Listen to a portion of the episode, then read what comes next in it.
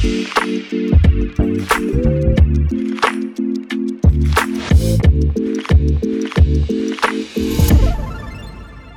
hola a todos, ¿cómo están? Bienvenidos a este segundo episodio de 21 Lumens, un podcast de El Sunset Race. Como siempre a mi lado está acá Kate, ¿cómo vas? Bien, bien, ¿y tú?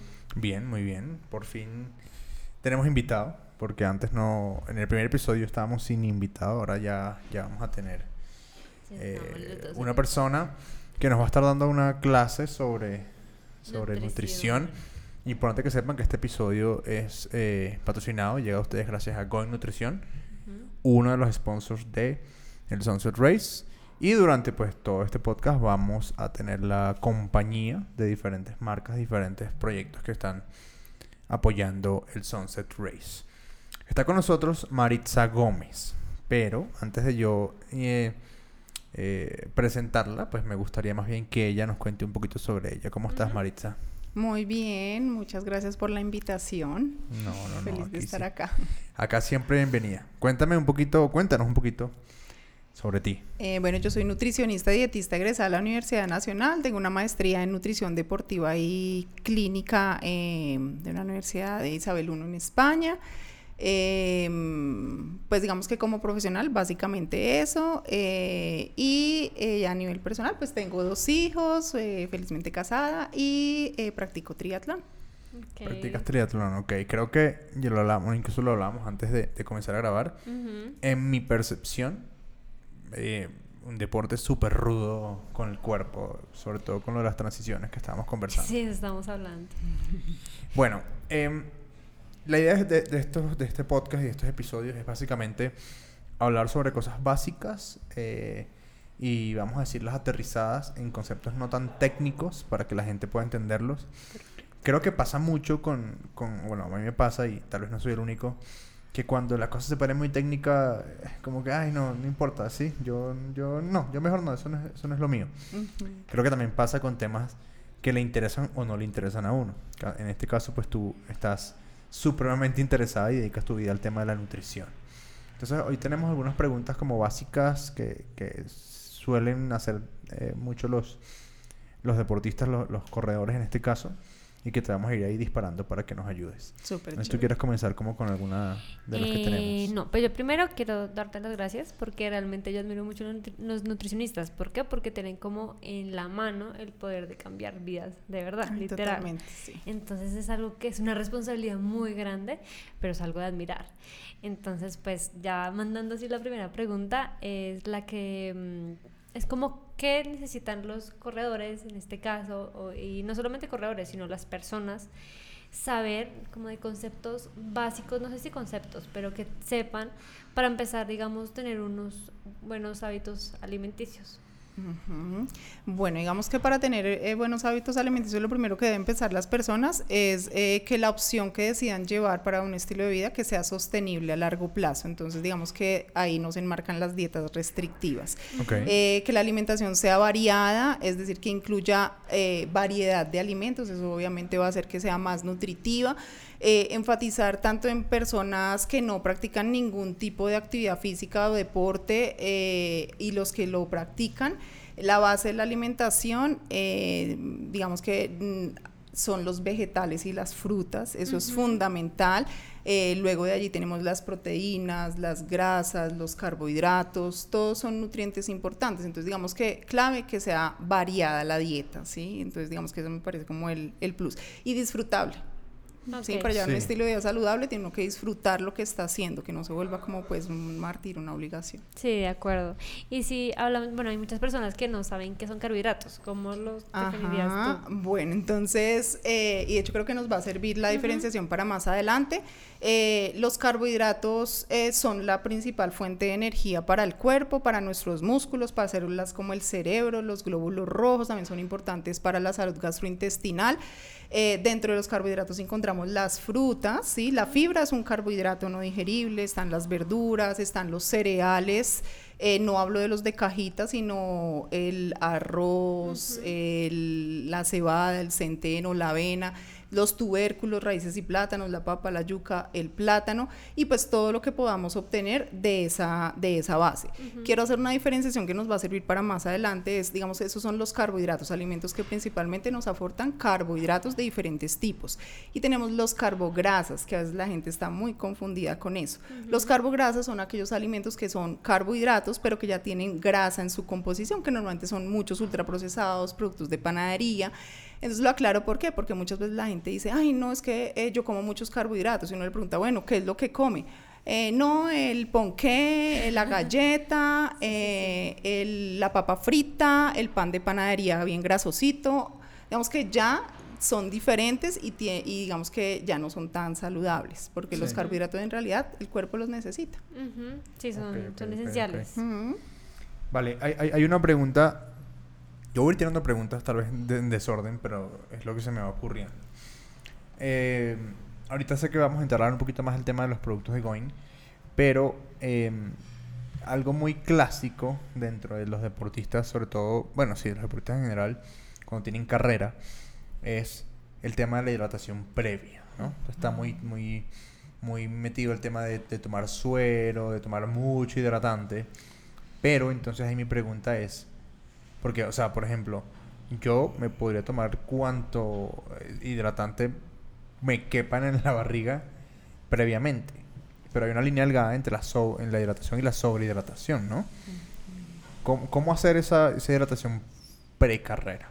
Hidratación. Bueno, digamos que la recomendación o lo ideal es que aproximadamente 48 horas antes, previo a la competición, eh, se incluya diariamente, digamos que haya una mejor hidratación, digamos aquí como tip, la recomendación es que la persona esté consumiendo más o menos 4 eh, mililitros de líquido por kilogramo de peso, entonces si yo peso 50, 50 kilos, más o menos eh, litro y medio de, líquido, líquido, ¿cierto? Y lo ideal es que parte de ese líquido esos dos días antes sí incluyamos una bebida que incluya electrolitos, ¿sí? Entonces, digamos que, pero con que incluyamos un suero, digamos, de 500 mililitros, una bebida deportiva de 500, 700 mililitros, ya tenemos eh, para, para hacer, digamos, eh, para mantenernos mejor hidratados. Porque ¿cuál es el objetivo de que incluyamos, aparte del agua, la bebida eh, con reposición de sales?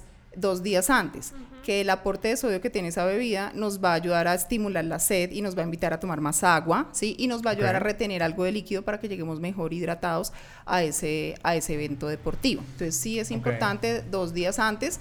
Tenemos que en general, pues con una porción va a ser suficiente, pero si de pronto yo los dos días antes igual tuve mi práctica deportiva, no paré, pues de pronto ahí ya podemos aumentar a la que utilizamos para el durante, más durante el día estar tomando adicional. Otra recomendación es que para favorecer la hidratación en esos dos días previos a la carrera, a veces es suficiente con que comamos también más sal, por ejemplo, sobre todo si es una, una carrera donde de pronto, pues primero voy a participar en una corta, que no va a tener mucha demanda, y segundo, de pronto va el factor climático no, no me va a afectar tanto, ¿sí? Ok, o sea, si, hay una diferencia de, de hidratación previa o debería haber algún tipo de diferencia en caso de que la carrera sea corta o larga, teniendo en cuenta que en Sunset Race hay distancias desde 7 hasta 100 kilómetros. ¿Ahí existe alguna diferencia? Digamos, en la hidratación previa, a ver, si es una distancia, por ejemplo, de 10 kilómetros, probablemente es donde te digo con un, un sachetcito, por ejemplo, de Going eh, para cada día, los dos días previos, ya va a ser eh, suficiente. Listo. Ok, ahí entra una pregunta que tú siempre un tema que tú siempre es, eh, sacas, Kate, y ella lo mencionaba, este, con el tema del agua, ¿sí? Eh, y la frase o, esa leyenda, no sé cómo decirlo, de que el agua no hidrata, sino que el agua lo que hace es eh, recuperar y termorregular. ¿Qué, ¿Qué podemos decir sobre eso, de que el agua no hidrata? Bueno, eh, ¿qué es lo que pasa? Digamos que en el contexto general, para una persona de pronto que practica una hora de ejercicio diario, con agua va a ser suficiente porque a pesar de que durante esa práctica de ejercicio pierda sodio, eh, ese sodio fácilmente lo va a recuperar por medio de los alimentos y la sal que aplica a esos alimentos. Diferente es ya cuando la persona, uno, de pronto tiene una tasa de sudoración muy alta, eh, segundo, o está en un evento deportivo de una duración de más de una hora, o de pronto es de una hora, pero muy, muy exigente. Ahí es muy importante hidratarse no solo con agua, sino utilizar eh, una bebida eh, isotónica. ¿Por qué razón? Porque por el sudor yo estoy perdiendo agua, pero también sales minerales, principalmente el sodio. Si yo me dedico a tomar solamente agua, pues voy a reponer el agua, el líquido, pero no va a reponer esas sales. Y entonces en mi sangre van a haber muy poquitas moléculas de sodio, por decirlo de alguna manera. Eh, y eso va a tener unos efectos negativos a nivel cerebral, a nivel de contracción muscular. Digamos que eso se llama hiponatremia, cuando tengo mis niveles de sodio muy bajitos porque tomé mucha agua y no repuse esos niveles de, de, sodio. Ok, o sea que si yo voy por ahí corriendo y me da un calambre, puedo decir que estoy sufriendo de hiponatremia, como para hacerme el interesante. Uh, si es una carrita de una hora, creería que no, pero... pero cuando hablamos que hay, digamos, una eh, escasez, digamos, de, mm, eh, en este caso, como de electrolitos, ¿Qué pasa cuando pasa al contrario? Que es eh, ya una como exageración de... ¿Sobrehidratación? Sobrehidratación en el cuerpo, sí. Sí, de hecho, a veces la sobrehidratación se da, de hecho, cuando se hidratan con agua, pero no reponen sales, porque se pierde ese equilibrio a nivel sanguíneo entre lo que debe ir, digamos, de de los solutos, o sea, de las sales, ¿sí? Y del líquido por donde fluyen esas, esas, esas sales, ¿sí? Entonces, como que yo tengo mucha sangre, un buen volumen sanguíneo, pero en ese volumen sanguíneo circula muy poquitas eh, sodio, potasio, cloro, que es lo principalmente que se pierde mediante el sudor. Entonces, digamos que durante una carrera, entre más prolongada sea la carrera, lo ideal es priorizar la bebida hidratante y no el agua. A veces el agua uno la va a utilizar principalmente es porque se, las papilas gustativas se fatigan y se cansan del sabor dulce. Entonces a veces pues el agua le ayuda a uno a bajar un poquito como el tema del cansancio de las papilas. Pero entre más larga sea la carrera se debe priorizar bebida hidratante e isotónica. Bueno, por ejemplo, en mi caso, yo soy yo soy cero fanático del agua, cero. Eh, en carreras o cuando salgo a montaña siempre llevo el 80% de lo que llevo es hidratante. Y llevo agua, en realidad yo llevo agua para, para limpiar heridas que puedan suceder y para cositas muy puntuales. Realmente yo no me hidrato con agua, pero llevo agua por si acaso. Em, listo, ok. Eso es un tema importante. Otra pregunta al aire que nos ha pasado. Coca-Cola. Tema Coca-Cola. Para distancias ya largas, sobre todo, y digamos deporte endurance, se utiliza la Coca-Cola como parte del de la hidratación de, de, un deportista? ¿Cuál es ese motivo? Porque sé que hay gente como que no le cuadra mucho. Bueno, digamos que la principal razón es por el aporte de carbohidratos, ¿sí? Mm. Entonces, digamos que en el durante eh, los carbohidratos cobran una importancia súper grande, por eso pues es que debemos consumir alimentos fuentes de carbohidratos, azúcar como tal, porque son carbohidratos de rápida absorción y pues principalmente eso es lo que aporta una, una Coca-Cola. ¿Qué es lo que pasa? Que una Coca-Cola pues no nos está aportando sales, electrolitos y tiene mucho azúcar. Entonces hace que para el intestino sea mucho más difícil absorber, eh, digamos, esos nutrientes, sobre todo en el contexto de que ya tú vas entrenando, hay fatiga muscular, toda la sangre tiene que ir a los músculos y no al intestino para la absorción de nutrientes. Entonces ahí que es importante entrenar el intestino. O sea, si por ejemplo una persona es la primera vez que va a hacer una carrera y entonces eh, se le da por tomar Coca-Cola y nunca lo había hecho mientras hacía una carrera, pues probablemente vaya a tener un malestar gastrointestinal, inflamación, diarrea, porque no había adiestrado su intestino para eso. ¿sí? Entonces, normalmente digamos que esa es como la función de la Coca-Cola en esas carreras, la ponen es para aporte de carbohidratos. Y también porque muchas veces, eh, entre más entrada y pasadas las horas en la carrera, en estos deportes de resistencia y de fondo, eh, hay fatiga mental, ¿cierto? Entonces, para muchas personas la Coca-Cola es algo que los reconforta. O sea, tiene también como una función a nivel de... Efecto placebo. Sí, o sea, de que yo me siento bien y, ay, entonces eso me subió el ánimo.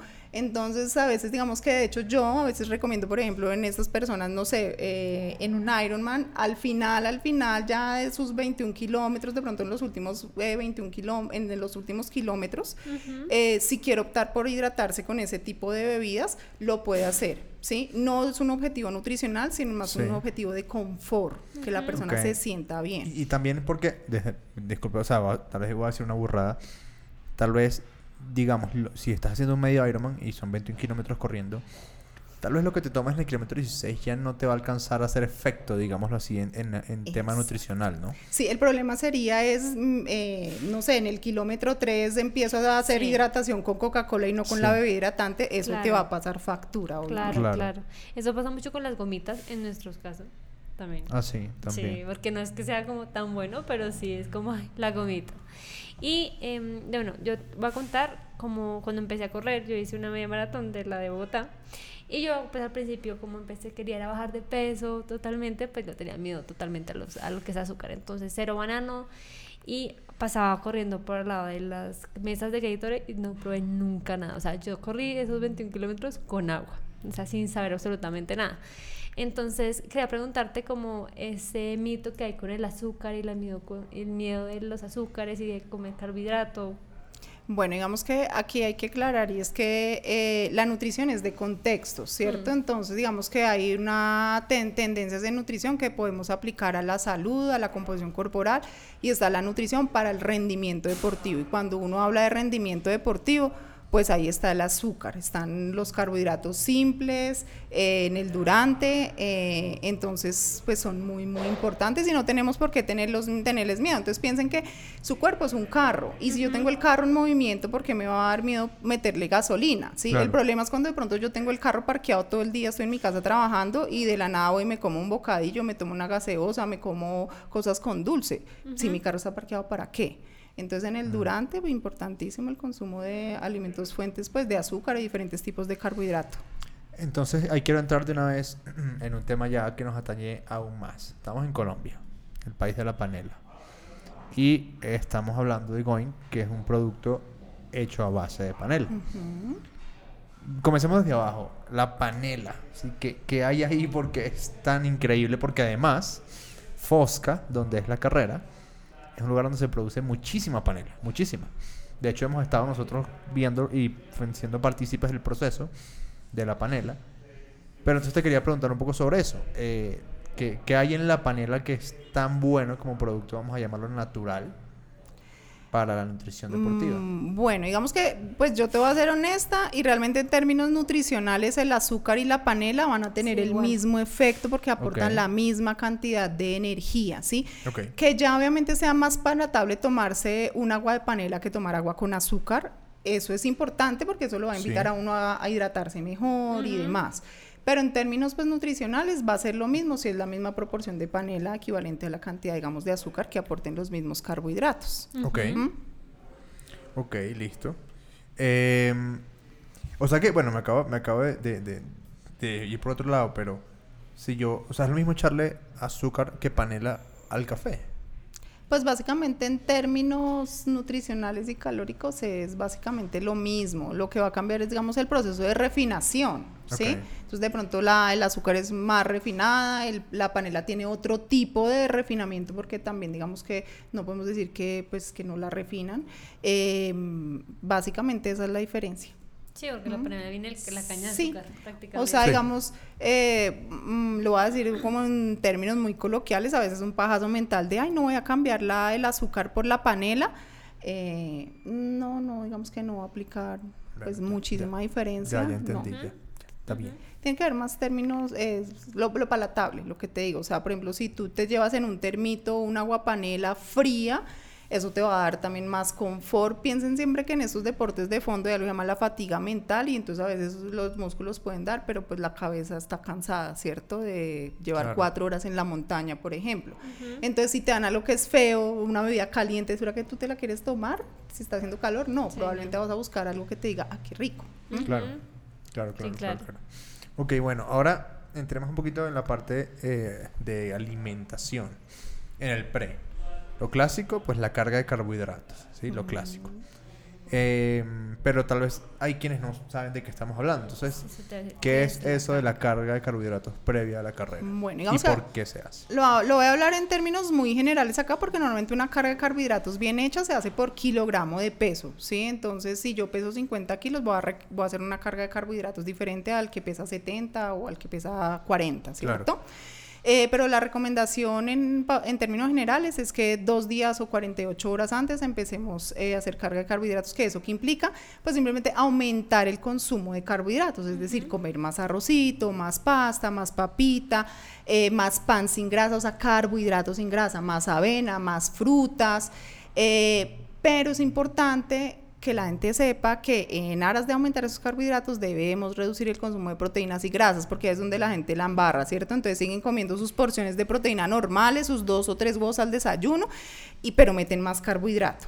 Entonces lo ideal es, bueno, si yo al desayuno me como dos huevos y una arepa, entonces en mi carga de carbohidratos me voy a comer un huevo y dos arepas, ¿sí? Ya. Eh, si normalmente me como dos porciones de fruta al día, yo siempre les recomiendo no, pase a comerse ojalá cinco porciones de fruta al día, porque la fruta, además de carbohidratos, nos va a aportar eh, compuestos bioactivos que nos van a ayudar a que estemos mejor hidratados, a que se- digamos que tengamos mejor resistencia, prevención de lesiones y el sistema inmune, bueno, muchísimas funciones. Tratar de incluir carbohidratos. Para lograr una buena recarga de carbohidratos hay que tratar de consumir carbohidratos en el desayuno, en el almuerzo, en la comida, en el refrigerio, en el refrigerio. Y la bebida hidratante que uno use, pues le va a contribuir a ese aporte de carbohidratos también. Ok. Cuando se habla, digamos, de fibra, en este caso, antes digamos, la competencia, suelen decir que no es tan buena idea consumir vegetales. ¿Por qué? No es que haya llevar, que llevarlos a cero, pero sí hay que reducir el consumo de fibra. ¿Por qué? Pues porque la fibra normalmente da saciedad. Entonces, si yo en mi almuerzo me sirvo un bol de ensalada, probablemente no voy a poder hacer una buena recarga de carbohidratos porque no me voy a poder comer una buena porción de carbohidratos. Claro. Entonces, digamos que existen como plato del plato de la nutrición deportiva. Entonces, digamos, si mi plato normalmente la mitad es vegetales, en una recarga de carbohidratos, la mitad del plato realmente van a ser es carbohidratos, solo un cuartico de vegetales y el otro de pronto de la proteína, ¿sí? Pero no se recomienda, digamos, que quitarlos al 100%, no, sino disminuyo mi porción para darle cabida a más arroz, más papitas, o sea, es la oportunidad de uno darse el gusto de comer más carbohidratos. Eh, bueno, como se dieron cuenta, acaba de pasar aparentemente un tractor eh, por enfrente. Eh, escuchamos audio, audio ambiente porque estamos en un lugar, eh, estamos en Rita Cuba, Bike Shop. eh, es una tienda de ciclismo aliado de nosotros en, el- en la que también pues van a encontrar eh, los productos de Going. Para quienes quieren saber, eso está ubicado en la carrera 13, número 11811. Eh, y bueno, pueden hacer servicio a su bici. Creo que es, de verdad, sinceramente, de los lugares que tienen mejor em, variedad de nutrición deportiva eh, en la ciudad, de verdad. Fuera de, fuera de todo, sinceramente, eh, creo que está súper, súper bien este tema. Listo. Ahora, eh, el, el durante. Porque, ¿qué pasa? La gran mayoría de los deportistas, si cabe la manera de decirlo, se les cierra el estómago cuando están, ¿sí? Y, y cuando están en, en- en carrera, en competencia. Y creo que caemos en el error de pensar, no tengo hambre, entonces no como. Creo que es un error, ¿no? Porque si igual se están gastando, así no tengas hambre, igual se está gastando energía. ¿Cómo contrarrestamos esto? O cómo... Es que la, la pregunta es demasiado amplia. ¿Cómo alimentarse en una carrera? Bueno, entonces, em, recomendación, digamos, vamos a hablar antes del durante, pues el antes, ¿cierto? Entonces, la recomendación es que idealmente dos a tres horas antes podamos realizar una comida que tenga un buen aporte de carbohidratos, ahí sí muy poca fibra, eh, poca proteína, ¿sí? Le vamos a dar es prioridad a los carbohidratos y ojalá 30 minutos antes de iniciar el evento comer otra fuente de carbohidratos, tres galletitas de soda y demás y de pronto en ese transcurso, dos horas antes de iniciar, también tomar alrededor de 250 mililitros de esas bebidas eh, isotónicas y ahí vamos digamos que manteniendo una buena hidra- hidratación. que es importante? Eh, entre más tiempo yo dure, digamos, como en periodo de ayuno, más voy a desocupar mis depósitos de energía que están en el hígado y en el músculo, ¿sí? Y obviamente eso va a hacer que haya una fatiga a nivel del músculo, pero también a nivel del cerebro y pues vaya a disminuir mi rendimiento. Entonces, ese es un concepto. Hay que comer antes, ¿sí? Dos o, dos o tres horas antes. eh, 30 minutos antes. Pero para lograr esto hay que, hay que hacer algo que la gente a veces no conoce y es el entrenamiento gastrointestinal, ¿cierto? Ok.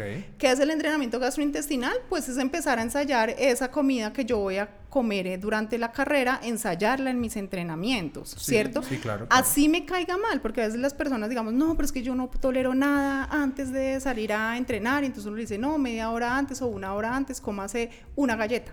Empiece por comerse una galleta, ¿cierto? Y de pronto después de la siguiente vez ya, le, ya pudo comer dos galletas y no tuvo reflujo, no tuvo malestar, y así sucesivamente hasta que de pronto logre comerse lo que le corresponde a esa persona previo al, al- a, la, a la competencia, ¿sí? Sigue, sigue, perdón. Entonces, digamos que es importante eh, acostumbrarse a comer, a comer en el durante, sobre todo en el trail es muy importante porque es una, son carreras normalmente que duran bastante tiempo, pues dependiendo de la, la que la persona vaya a hacer. Sí. Y si la persona no se ha acostumbrado a, a comer en el durante, eh, va a tener trastornos gastrointestinales. ¿Por qué razón? Porque mientras estamos haciendo algún tipo de actividad, la mayoría de nuestra irrigación sanguínea y oxígeno, ¿dónde va? Pues a los músculos. Entonces Sí. nuestro intestino se queda prácticamente sin oxigenación y sin, pues, sin circulación sanguínea para poder digerir esos nutrientes. Ok. Entonces, eso se entrena, pues acostumbrando al intestino a que Sí. yo le echo comida mientras voy corriendo, mientras voy haciendo mis actividades. Oh, ¿Listo? Ok.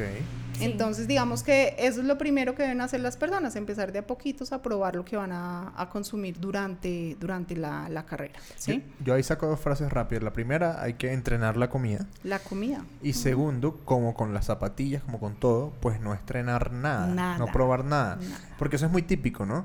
Eh, ay, mira, este patrocinador o el que sea, y no es por, o sea, no, no es por ir en contra de ninguna marca, por supuesto, pero ay, que dieron esta, ma- est- esta prueba de esta cosa, de esta marca, y uno va por día, farándula a tomárselo y tome.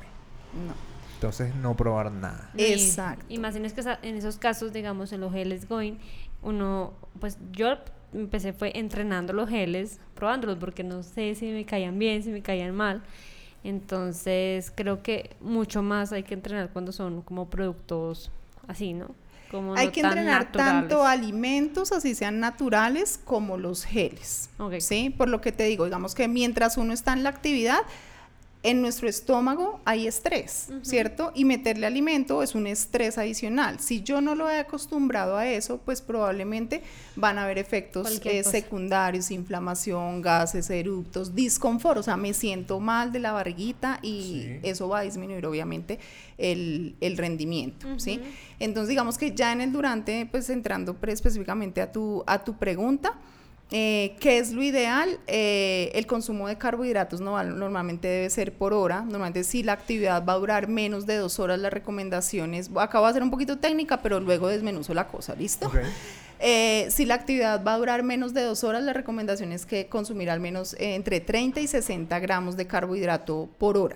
Si la actividad va, más, va a durar más de dos horas, tres horas, la idea es ojalá poder llegar a los 60 gramos de carbohidrato o incluso en atletas pues ya más experimentados llegar hasta los 90 gramos de carbohidrato. ¿Qué significa eso? Por ejemplo, un gel más o menos aporta 22 a 25 gramos de, de carbohidrato, Sí. ¿cierto? Un bocadillo veleño aporta más o menos unos 25 gramos de carbohidrato. Un banano aporta 30 gramos de carbohidrato. Dos tajadas de pan aportan 25 gramos de carbohidrato. Eh, un paquete de galletas de soda, que además nos aportaría sal, aportan 25 gramos de carbohidrato. Una papa más o menos como el tamaño de la palma de la mano de una mujer, 25 Que gramos de carbohidrato, ¿cierto? muy común. Eh, entonces, eh, sabiendo yo, digamos, como el aporte de carbohidratos de una porción de alimento, puedo decir, bueno, no, en la primera hora me voy a comer un gel y una papita. Y ahí de pronto estoy teniendo casi que cerca a los 50 gramos de carbohidratos, ¿cierto? Eh, la bebida hidratante, entonces digamos planificar, listo, por hora yo me voy a tomar eh, 300 mililitros de bebida hidratante que me está aportando X cantidad de carbohidrato, entonces eso me contribuye al aporte de carbohidratos de eso que debo comer por hora, ¿listo? Eso es muy importante porque a veces las personas dicen, sí, no, yo, entonces se llevan un gel para cada hora. Y un gel son 25 gramos de carbohidrato por hora y la carrera va le va a durar cuatro horas. No, Sí. ahí su rendimiento le va a llegar fatiga y no va a poderla hacer como podría ser. Entonces es bien importante ese aporte de carbohidratos por hora debe ser de una cantidad, ¿sí? Y ya dependiendo de la persona, es una persona, mejor dicho, de esas super pro que de pronto va a un ritmo mucho más rápido que los otros, de pronto no empieza a comer a los 45 minutos, sino de pronto empezó a comer a los 30 minutos su primer dosis de carbohidrato. a, mí, a mí me, no me acuerdo quién, pero me enseñaron que uno puede ver la nutrición como una línea, digamos como la de las bolsas de valores, ¿sí? Que va una curva y aquí hay una línea horizontal recta.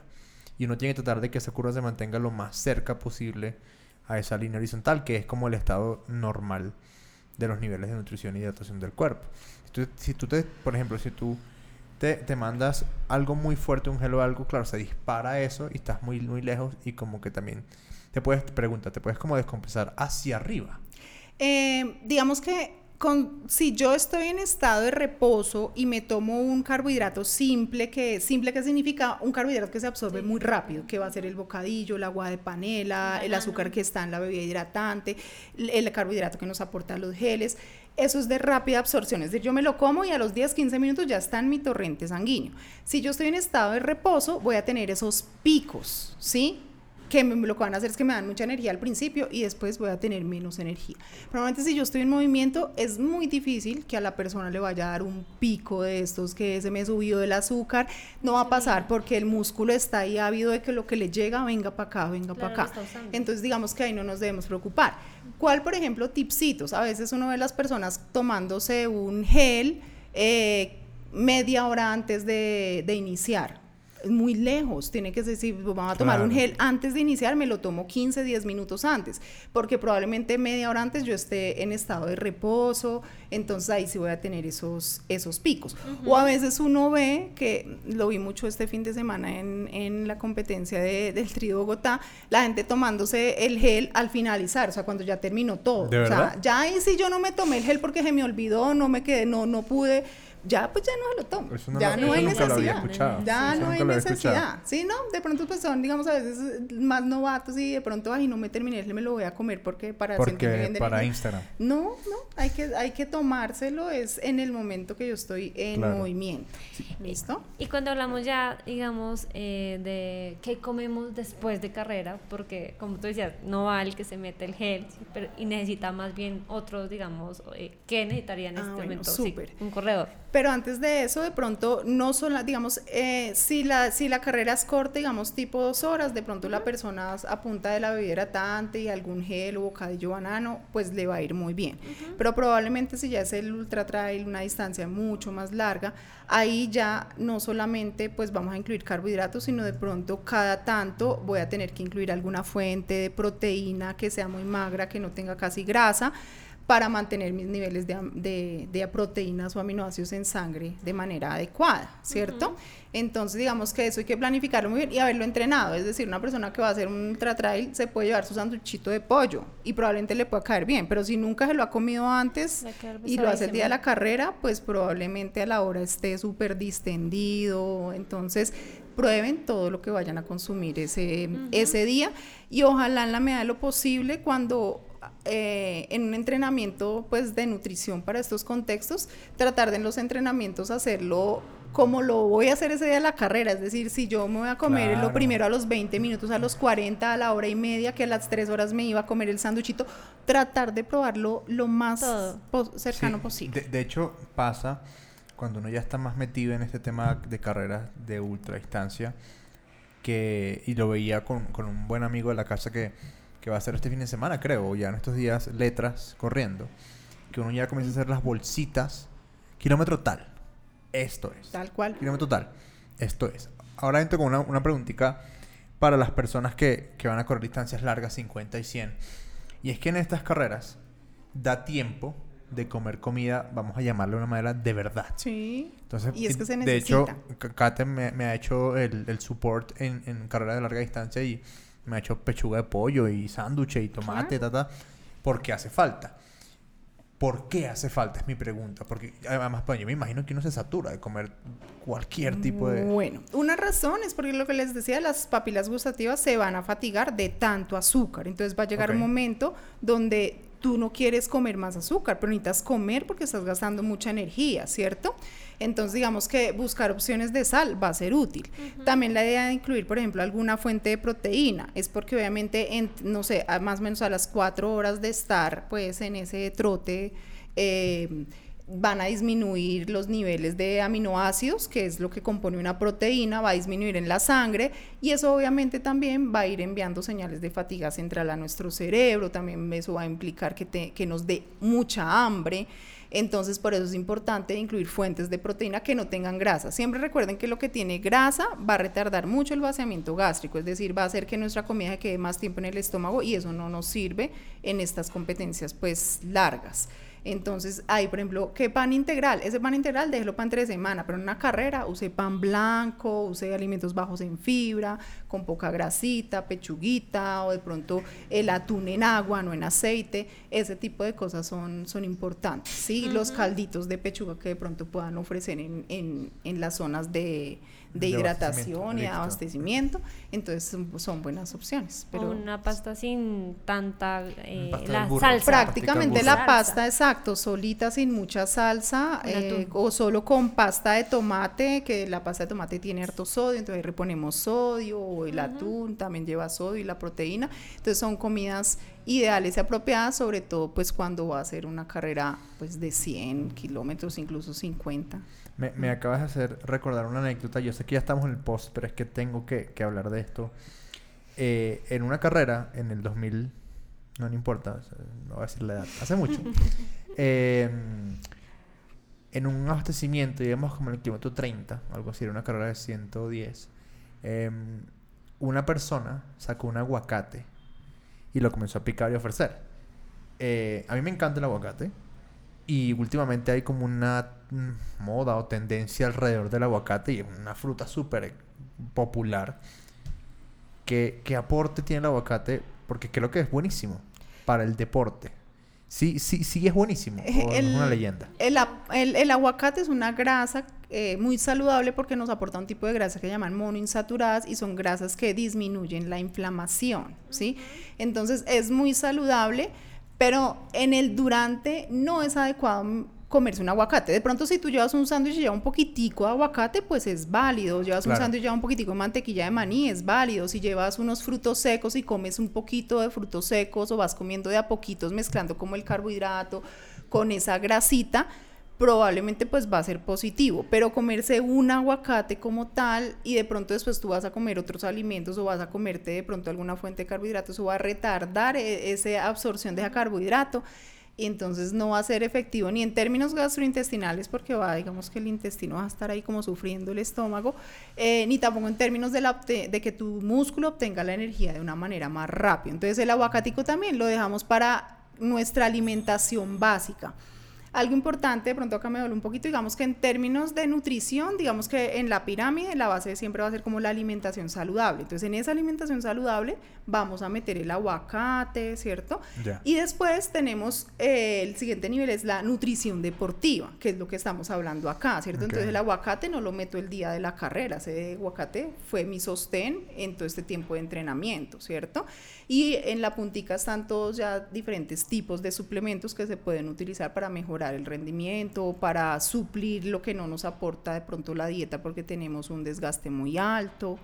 ¿Listo? Ok, ok, ok. Que el suplemento es importante eh, que venga de la mano de un profesional, ¿no? Porque muchas veces uno se suplementa porque sí, porque lo dice el influenciador y creo que eso sí es importante. O sea, la básica yo creo que no está mal comerse un aguacate o si hay, dicen que es bien comer arroz integral en vez de arroz blanco, aunque pues bueno, eso depende. Pero si irse a, a tomar caseína así de la nada, porque dicen es, que por eso el suplemento están en la puntica de la pirámide, o sea, se pueden utilizar, van a tener, digamos, pues sus efectos positivos dependiendo del contexto, pero no son la base. Muchas veces la gente siempre empieza, uy, ¿qué me compro? ¿Qué vitamina? ¿Qué proteína? Y tiene un arsenal de suplementos terribles y un bajo consumo de frutas, de verduras, come por fuera a todo momento. Digamos que no cuida la base de su alimentación. Sí, ahí es el error. Y bueno, ya ah, digamos que el tema de la, de la recuperación. Entonces, esa es toda una estrategia y es súper importante. Em, normalmente digamos que una señal importante que una persona puede tener como para saber si se está alimentando bien durante y recuperando bien es su nivel de hambre post carrera o post entrenamiento. Entonces, si yo soy de los que le di durísimo hoy domingo y entonces fui, hice una caminata en la montaña que duró 3, 4 horas, bajé de la montaña y yo me quería comer la hamburguesa, o sea, como que mi cuerpo deseaba cosas grasosas, un hambre que no me la quitaba nada, como que comí pero seguía con hambre.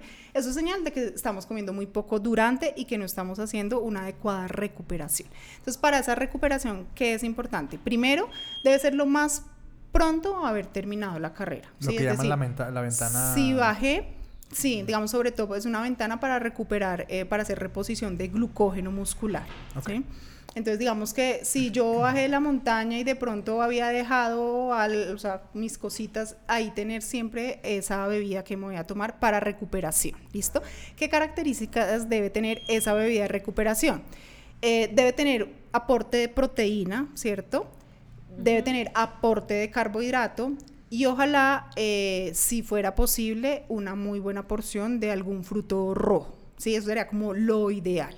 ¿Listo? Entonces, eh, la gente dirá, no, pero entonces la proteína, entonces más proteína que carbohidrato. No, normalmente para recuperar, digamos que eso se llaman bebidas de recuperación relación 2-1. Entonces, por ejemplo, siempre voy a buscar que tenga una proporción de, de proteína y el doble de carbohidrato. Entonces, les voy a poner ejemplos. Si yo me tomo un suplemento de proteína que me dice que tiene 20 gramos de proteína, voy a tratar de ponerle una doble porción de carbohidrato, es decir, como 40 gramos de carbohidrato. ¿Eso qué significa? Le voy a meter un banano y unas 3 cucharadas de avena, por ejemplo, ¿cierto? Y ahí ya tengo una bebida de recuperación. Y si le metemos frutos rojos, pues voy a tener compuestos bioactivos que me van a reducir esa inflamación eh, con la que quedamos pues después de haber tenido una demanda pues de este, de este tipo, ¿sí? Entonces digamos que mm, en términos generales un suplemento de proteína y le ponemos avenita, banano, alguna frutica y ahí ya podemos tener una bebida de recuperación, ¿cierto?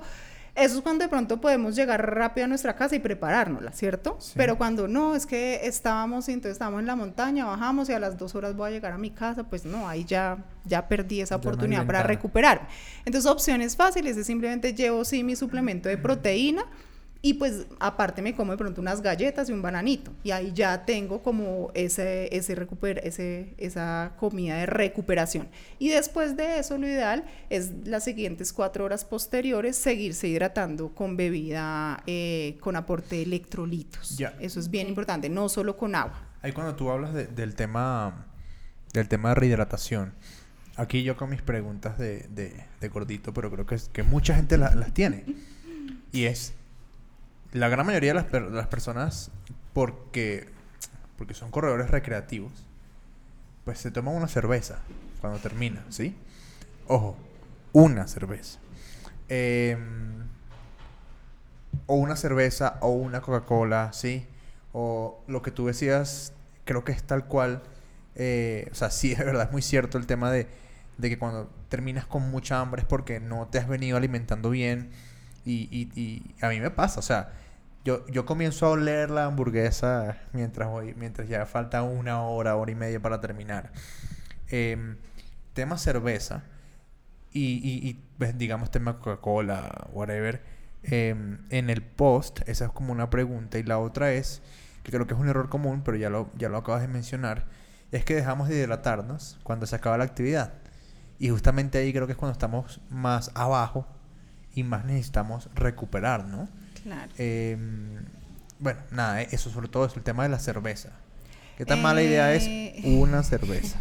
Una. La verdad, la mentira. Digamos que ahí, ahí digamos que la evidencia científica pues eh, tiene sus detractores, y, pero digamos en términos generales, em, una cerveza y ojalá que tenga un volumen de alcohol por debajo de 4, 3.5 probablemente puede ayudar a, a hidratar una. Sí, eso es lo que, digamos, han hecho estudios y, eso es de pronto lo que han sacado como, como conclusión. Una cerveza y con un volumen de alcohol bajo. No puede ser la cerveza artesanal con 8 grados de, volumen de alcohol porque ese exceso de alcohol ya va a producir es deshidratación.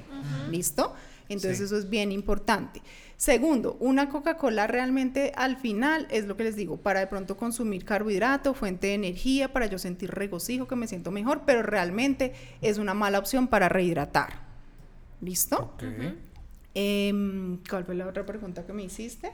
Eh, Mm, No, eso básicamente, pues ya lo habías explicado del, del cómo re- recuperar o rehidratar post carrera. Por ejemplo, hay recomendación post carrera, es tratar de más o menos en las siguientes cuatro horas tomar por hora más o menos 120, 150 mililitros de, de la bebida eh, isotónica pues que, tenga la persona de, de preferencia, ¿sí? Y obviamente después de hacer la recuperación como se debe, ahí sí vaya y coma lo que quiera.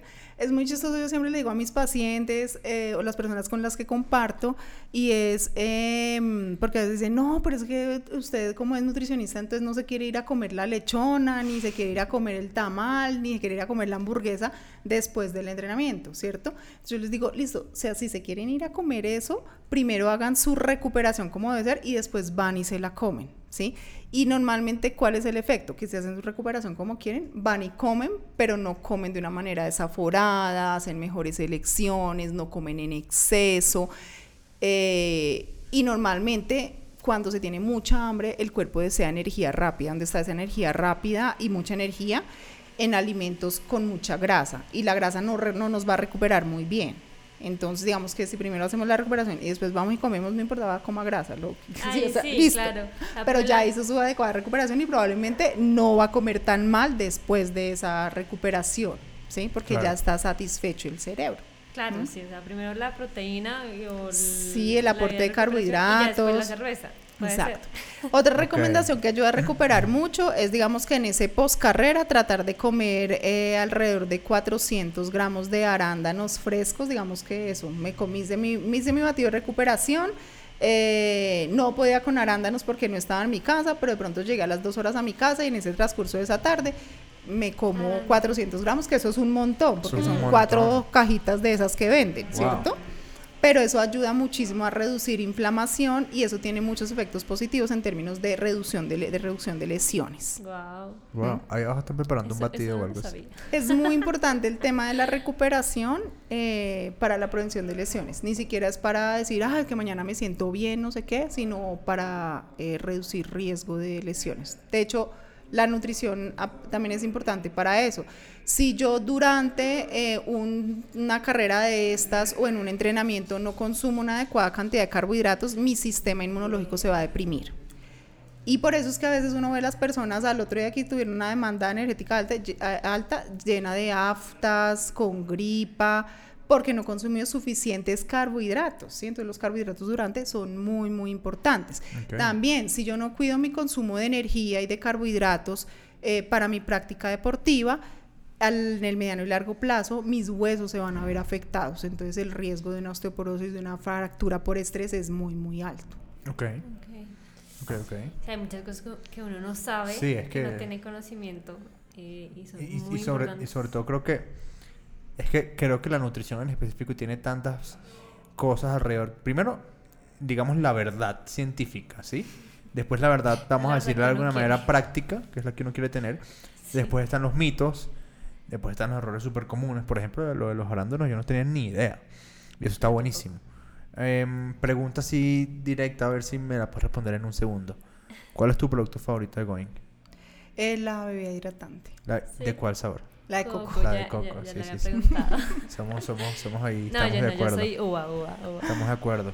Em, listo, bueno, para que las personas que nos están escuchando sepan, si quieren alguno de los productos de Going, pueden eh, acceder a ellos con un descuento, este, que viene, di- digamos, de tu parte, sí, un código de descuento en la página, en la página de Going, que es productosgoing.com. Y el código es Mari10. Ajá, ¿sí? correcto. Mari10. Así que si desean adquirir sus, sus barras, eh, geles. Hay, hay una cosa que tiene Going que a mí me encanta y hay que tener demasiada personalidad para hacer eso y es un gel de guayaba. Este, a mí me gusta. Sí. A mí me gusta. Eh, sé que el sabor es como que no es muy común, pero a mí me gusta, está bueno. Y más recientemente, bueno, las geles, las barras y, y el hidratante, Y la proteína. que es el que consiguen en todas las carreras de, de fuerza natural, la proteína, ¿sí? Que además es una proteína vegana. Es vegana y es proteína de arveja, que es pues la que tiene como mayor evidencia en términos de poderla comparar con una proteína whey de origen eh, animal, animal. Ya. por su aporte de aminoácidos. Y además digamos que yo en lo personal eh, llevo una dieta basada en plantas, entonces digamos que eh, de las proteínas veganas, eh, ay, La de esta es de las más ricas, sí, casi todas son, mm, mm, el sabor no es tan rico. Cool, cool, cool. Maritza, pues muchas gracias. Muchas gracias por No, habernos acompañado. ustedes espero que les haya servido las recomendaciones, que se preocupen más por su alimentación, eh, independientemente de que muchos sean de pronto atletas pues consagrados y que eh, van por competir. Yo pienso que la mayoría son es, eh, recreativos que buscan es el disfrute, pero dentro de ese disfrute también es eh, conservar un poco nuestra salud, rendir para sentirnos eh, o comer para sentirnos bien y poder que haya ese disfrute de esa actividad recreativa Y consciente, que claro. no sea sufrimiento ir a la montaña a hacer esas actividades. No, y que no se vuelva solamente correr y prepararse para la carrera y comer bien y todo después, de- después de la carrera estar comiendo mal. Es Están tirando una indirecta. La durísimo, nutrición es durísimo. la nutrición y el sueño eh, son el entrenamiento invisible, ¿sí? Entonces es Eso muy es importante. Eh, a veces la diferencia entre un atleta que llega a la meta, la diferencia puede ser ese 1% de plus que le da la nutrición, ese 1% de plus que le da un buen descanso. Sí, Así así es. es. Tienes un consultorio. Tienes un Ajá. consultorio que está ubicado en la carrera 53, número 104B35, aquí en Bogotá. Correcto. Y para encontrarte en redes, creo que lo más fácil hoy en día es el Instagram, ¿sí? Que es maritza.nutrigo, me imagino, Nutri, Sí. Nutrigo, Nutrigo. De todas formas, vamos a dejar todo eso aquí en, en las notas de este episodio para que la gente te pueda contactar. Y, y bueno, te, ya te habíamos invitado al Sunset, pero ya nos contaste que por ser eh, tienes un congreso de nutrición ese fin Ah, de el semana. congreso de nutrición deportiva, entonces. Bueno, imperdible. ya quedas agendado, agendada, perdón, para, para alguna otra Un entrenamiento actividad. o la caminata que hay es el Una Ay, no, casi, 27. sí, caminata. ya estoy, mejor dicho, Así es. me dan bien la fecha y de una vez yo me programo. Eso, caminata Listo. nocturna el 27 de agosto. Para las Chévere. personas que eh, están animadas a participar en el Sunset Race, am, esta semana, esta semana que viene, este episodio está saliendo el 24 de agosto. Esta semana, eh, este domingo, 28, vamos a tener un entrenamiento vertical en Cucunúa de 5 kilómetros con 490 metros de nivel positivo. El domingo. El domingo, exacto. Em, y tiene la particularidad de que pues eh, tiene golden ticket. Quiere decir que el hombre y la mujer que hagan el mejor tiempo se van a llevar una un cupo de cortesía Del Vertical Race. del Vertical Race, del Sunset Race. Este fue el episodio número 2 de 21 Lumes. Estuvimos conversando con Maritza Gómez, nutricionista, eh, que bueno, nos contó un montón de cosas útiles que a veces uno pasa por, Sí, por- uno sabe. por encima. Sí. Muchas gracias, Maritza. No, a ustedes. No, Espero gracias. estar nuevamente acá en algún Claro que sí. Claro nos que sí. muchos temas pendientes. Claro que sí. Abrazo a todos. Chao, chao.